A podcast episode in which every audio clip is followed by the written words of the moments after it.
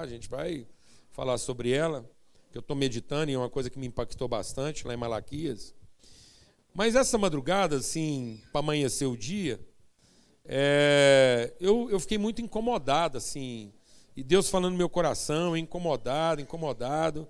E aí eu, eu assim, fui constrangido mesmo por Deus e pelo Espírito dele a compartilhar algo que tem a ver com tudo que nós estamos conversando até aqui.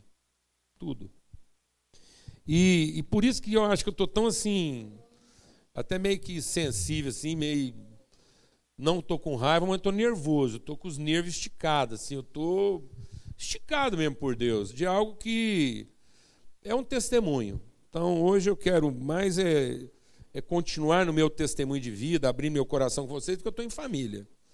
E eu acho que é por causa disso também. Eu rodo, eu vou para os lugares, as pessoas chamam, estou lá compartilhando, e eu vejo, eu vejo tanta crise assim na vida das pessoas, eu falo assim, meu Deus. E aí eu estou aqui em casa, estou conversando aqui com os íntimos. Lá no Salmo 138, é um salmo da nossa reflexão. Esse salmo, esse salmo me salvou em momentos assim, me salva em momentos muito cruciais da minha vida, porque eu medito e ele me recupera o juízo. E diz assim: Render-te-ei graças, Senhor, de todo meu coração. Então o salmo já começa falando de plenitude, integridade. Você não vai experimentar o propósito de Deus na sua vida se você não se entregar inteiramente a isso. Se a sua relação com Deus não for assim inteira, inteira, se não for de fato um encontro, se não for um amalgamento de, de natureza, se não for para ele ser como nós e nós sermos como ele. É um encontro. Por isso que Jesus diz: é Deus em nós, é o meu espírito em vocês. É uma empatia, é uma identidade, não é uma simpatia, não é um interesse é uma transformação. E ele diz assim: na presença dos poderosos te cantarei louvores. Então ele está dizendo: olha, esse encontro tem que ser um encontro que eu consiga fazer a diferença entre o que é poder e o que é vida. Porque às vezes, na busca do poder, nós estamos perdendo a vida. Vida não é poder. Vida não é poder. Vida é conhecimento. Vida é consciência é plenitude. Vida não é controle. A primeira coisa que Deus mostrou para nós é que Ele não está tão interessado no controle para que as coisas funcionem de maneira correta, quanto Ele está interessado de, na aparente confusão, revelar conhecimento. Então Deus deixou que a coisa saísse da nossa ideia de controle sem perder o controle.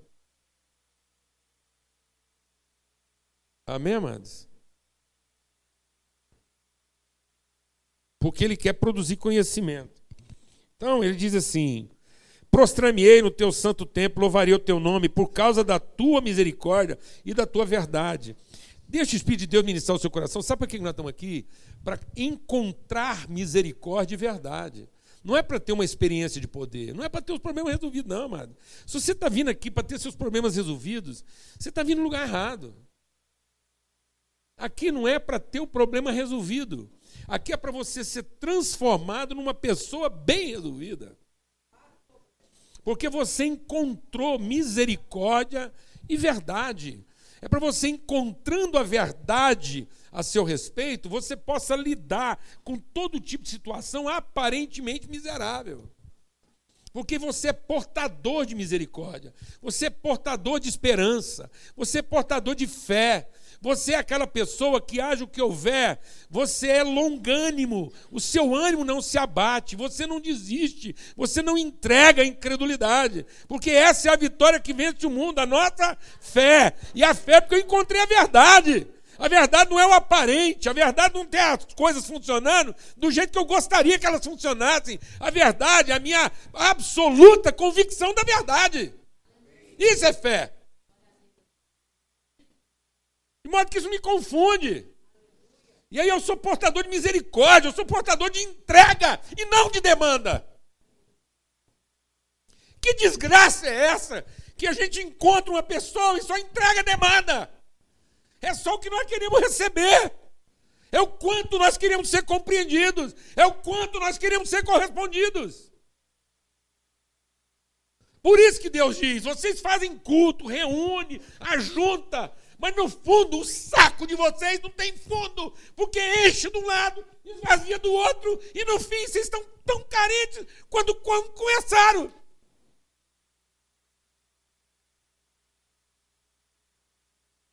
Meu Deus! Será que a gente não entende que a fonte está em nós? Que a vida está em nós. Jesus diz: a vida está em mim. E eu espontaneamente entrego.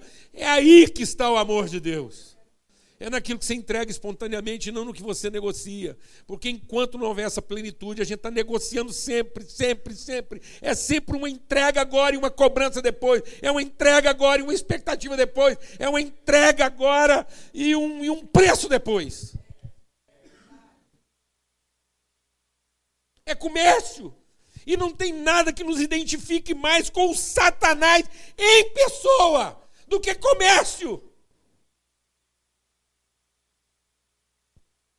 Não tem nada mais demoníaco, não tem incorporação maior do mal do que a cobrança. Pelo reconhecimento do que eu fiz. Nada é mais diabólico, nada é mais anti-Cristo. Que às vezes você está achando que o anticristo é um demonião. Não. O anticristo é uma pessoa que faz tudo certo, esperando o quê? Ser reconhecido.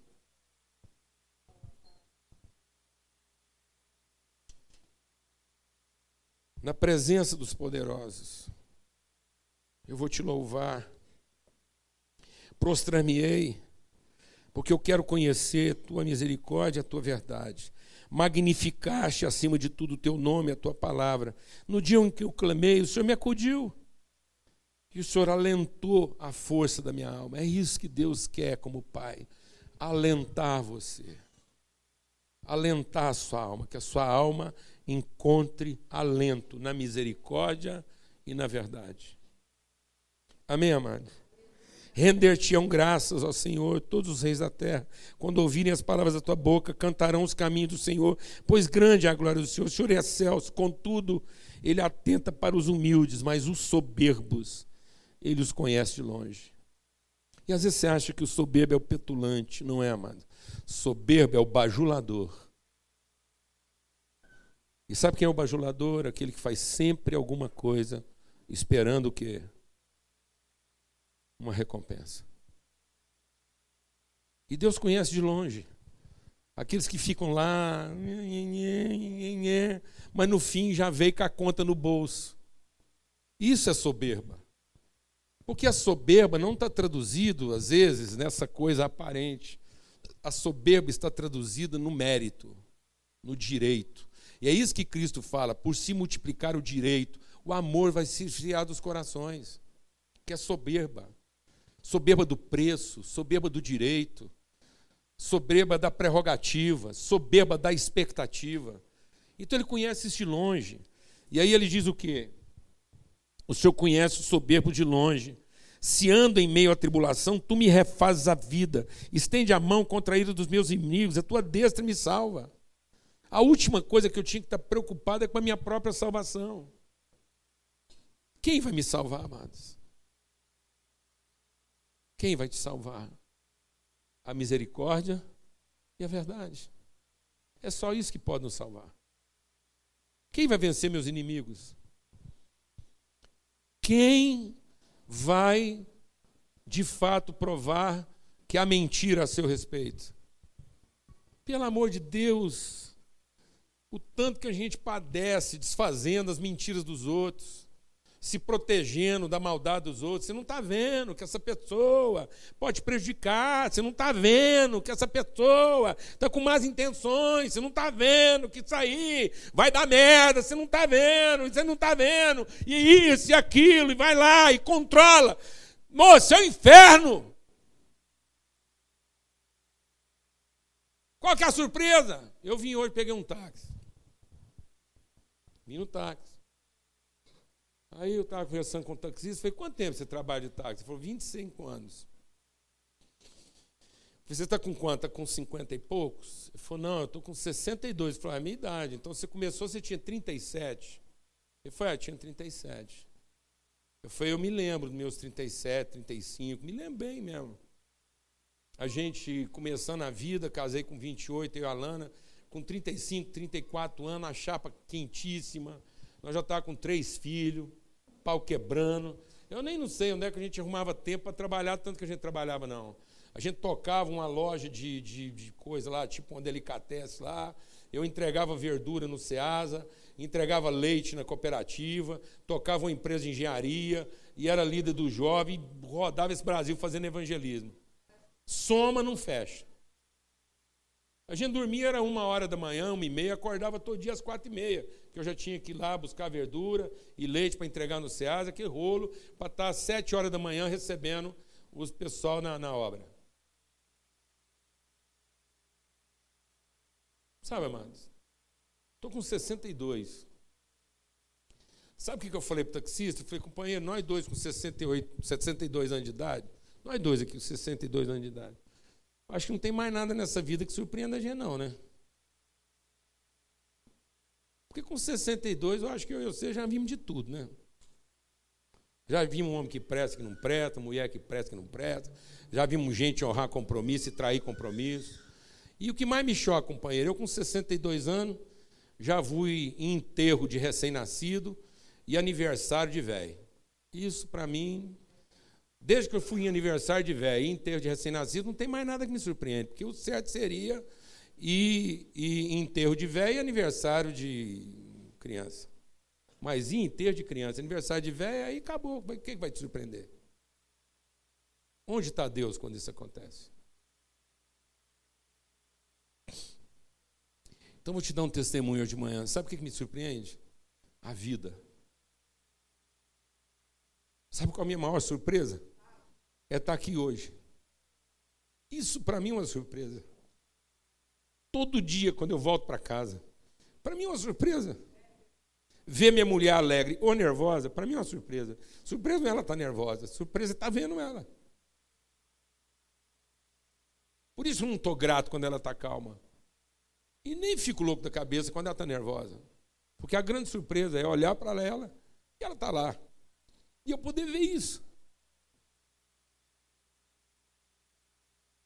Surpresa não é meus filhos funcionar bem. Surpresa é vê-los e poder participar do processo. E aprender, não controlar. Porque aí o salmista diz assim: olha, tudo aquilo que me diz respeito, o Senhor levará a bom termo, porque a tua misericórdia dura para sempre e o Senhor nunca abandonou as obras das suas mãos. Diga comigo, tudo, tudo, tudo, aquilo que me diz respeito, Deus levará a bom termo, porque a misericórdia dele dura para sempre. E ele nunca abandonou as suas obras. Amada, a vida é para aprender. O Jó achava que conhecia Deus. O Jó achava que conhecia Deus, até que estrangulou tudo. Estrangulou um trem lá do Triângulo Mineiro. Estrangulou tudo na vida de Jó. Amado, estrangulou tudo na vida de Jó. Começou com a empresa dele, foi lá, tudo lascado, os filhos morrendo. Aí a mulher dele, braba demais, ficou mais brabo ainda, porque achava que a culpa era do Jó e que devia ter algum problema com Deus. Os amigos dele não respondiam. Aí sabe o que, que Jó foi fazer? Jó foi querer entender. Aí que está a desgraça do ser humano. Aí Jó falou, gente, tem que ter algum motivo um trem desse acontecendo comigo. O que, que é isso? Soberba. Quando você quer entender, sabe o que, que é isso? Soberba. Se você quiser entender por que, que seu marido não te trata como você merecia, sabe o que, é isso? Soberba. Se você quiser entender por que, que a sua mulher não está te dando de volta o que você acha que ela devia te dar, sabe o que é isso? Soberba. Porque querer entender é soberba. Porque humildade mesmo é querer aprender. Porque quem quer entender acha que já sabe. E aquilo que está acontecendo não está de acordo com o que ele sabe. Isso é uma desgraça, mano. Nós estamos diante de Deus e em vez da gente querer aprender, nós ficamos querendo entender. E aí, quando você quer entender com Deus, você está pedindo explicações para Ele. E se você está pedindo explicações, você é como aquele jovem que olha para o pai e fala assim: Eu não sei como é que uma pessoa tão poderosa pode ser tão estúpido. Como é que Deus dá poder para um cara que é, ele tem o poder, mas quem tem a sabedoria sou eu. Todo jovem já pensou assim, não é verdade? Dá para entender como é que uma pessoa tão sábia como você pode ser filha de um cara tão poderoso que não tem sua sabedoria? Porque se ele pudesse emprestar o poder dele para sua sabedoria, já está resolvido, mas parece que ele não entende. Mas se ele te ouvisse um pouco mais, ele usava melhor o poder dele.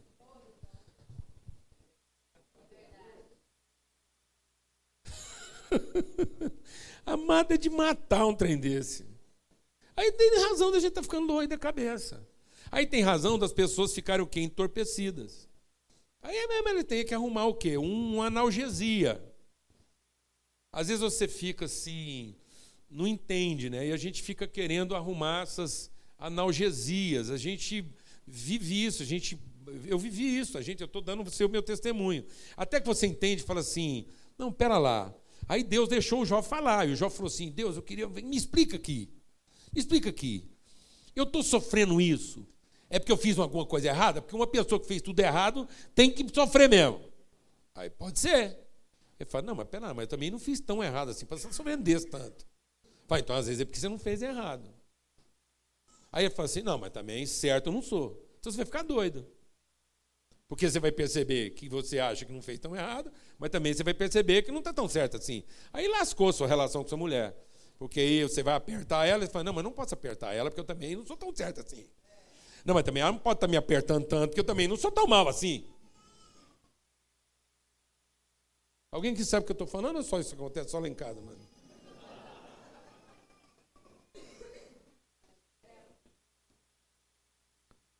Será que ele não entende? Será que ela não entende? Será que. E aí, aprenda. E aí eu quero ler com você para a gente concluir, porque esse texto ajuda a gente a entender isso. Porque o apóstolo Paulo meditando nessas coisas. Lá em Filipenses, no capítulo 4, verso 10, ele diz assim, verso 11: Digo isso não por causa da pobreza, porque aprendi a viver contente em toda e qualquer situação. Diga comigo, aprendi. Aprendi a viver contente em toda e qualquer situação. Dá para viver contente em toda e qualquer situação.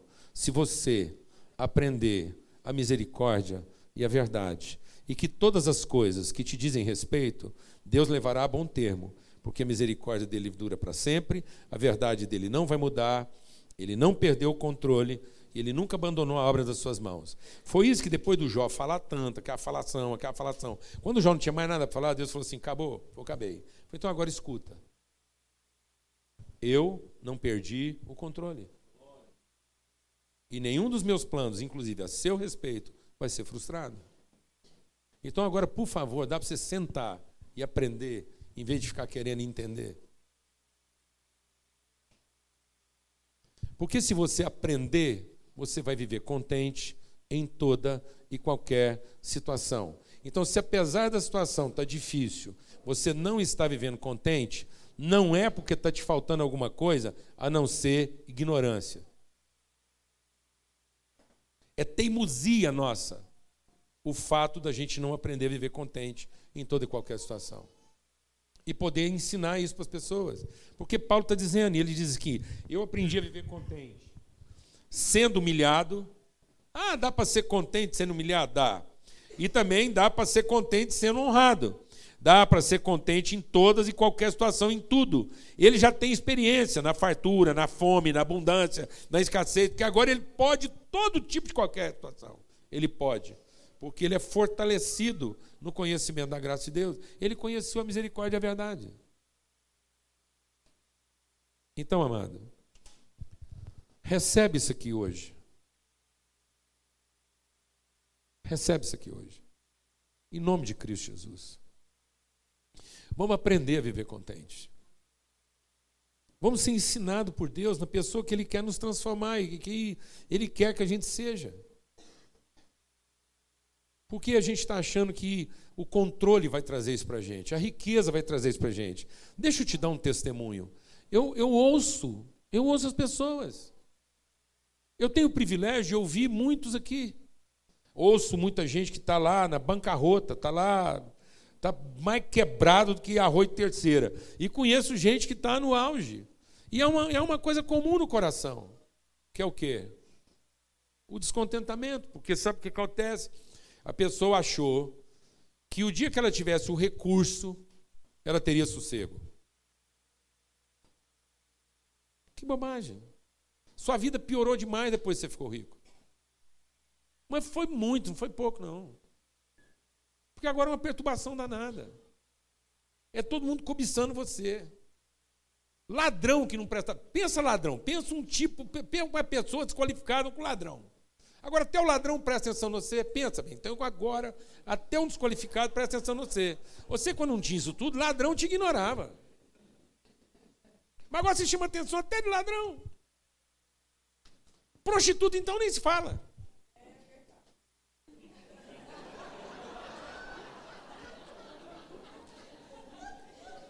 Você agora, as mulheres mais vagabundas do mundo te desejam. Os homens mais sem vergonha do planeta quer casar com suas filhas. Não, sua vida piorou demais. Véio.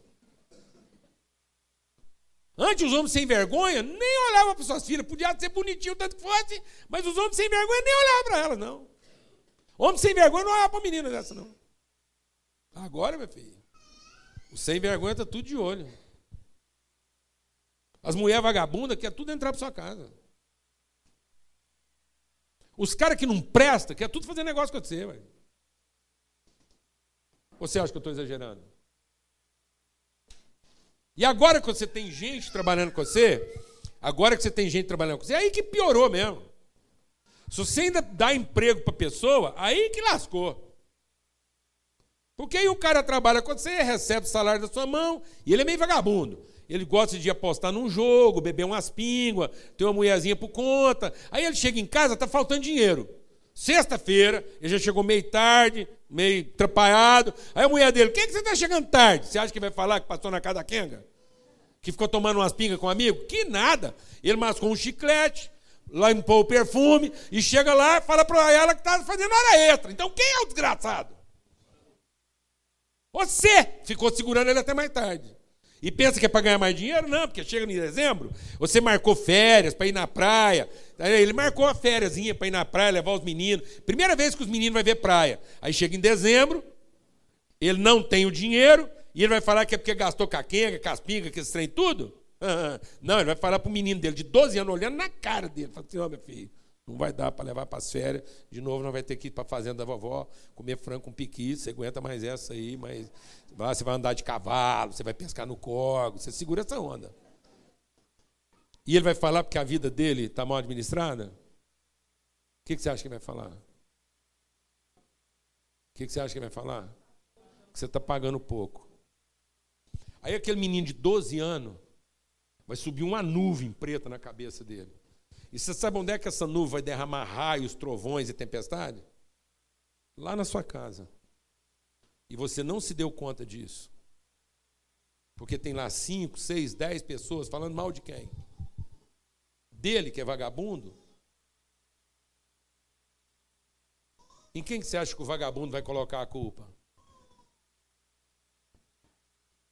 Quem que você acha, mano? Então, meu irmão, sua vida piorou demais depois que você ficou rico. Mas foi muito, não foi pouco, não.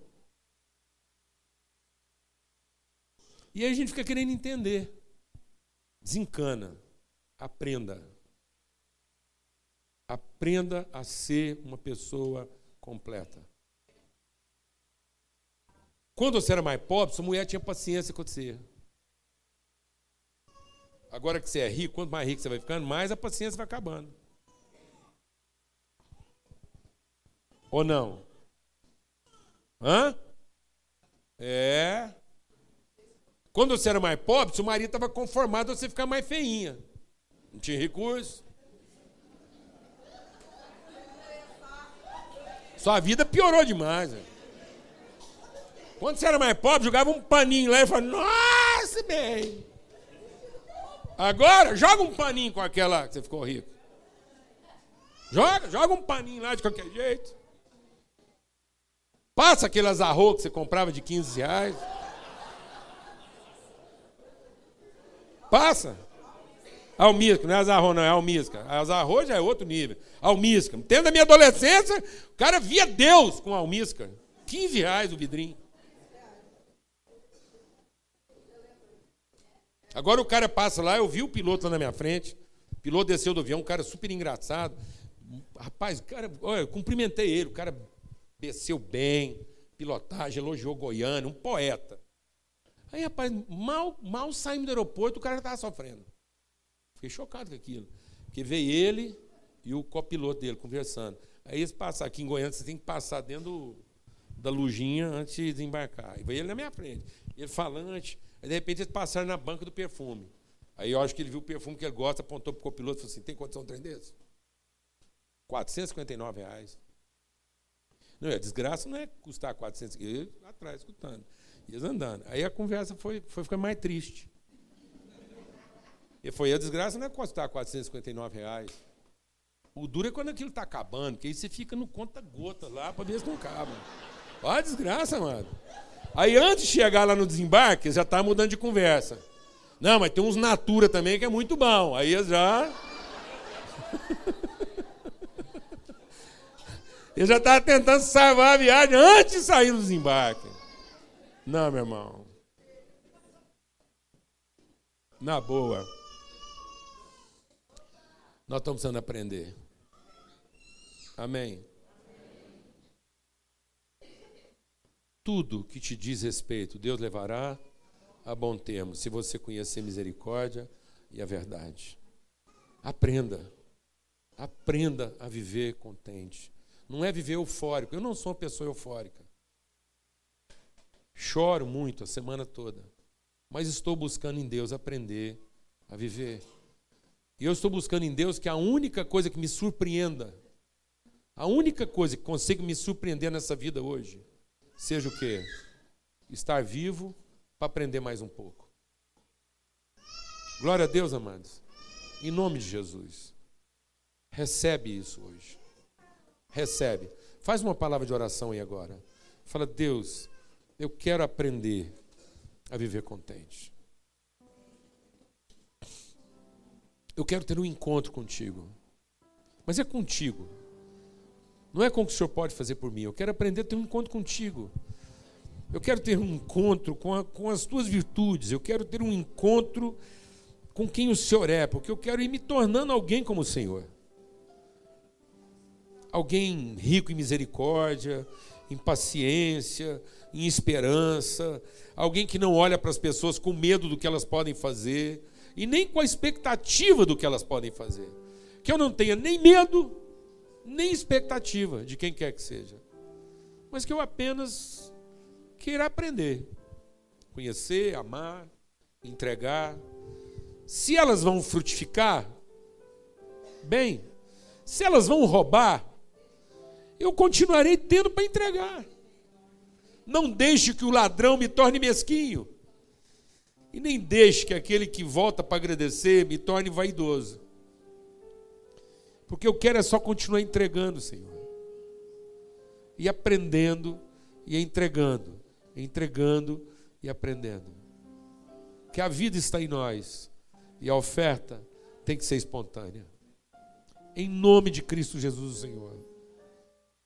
Não deixe que aquele que me roubou me torne amargurado nem mesquinho. E nem permita que aquele que me agradeceu me torne presunçoso e vaidoso de alguma coisa. Porque talvez quem agradeceu hoje roubará amanhã. E quem roubou hoje voltará para agradecer amanhã.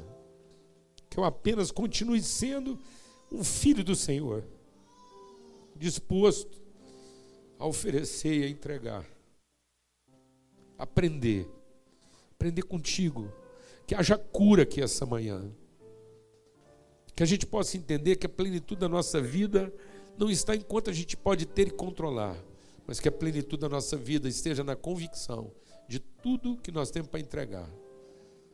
Que a gente aprenda a ser filho do Senhor em toda e qualquer situação. Que o amor de Deus, o Pai, a graça bendita do seu Filho, a comunhão do Espírito Santo de Deus, seja sobre a sua vida, hoje e sempre, em todo lugar.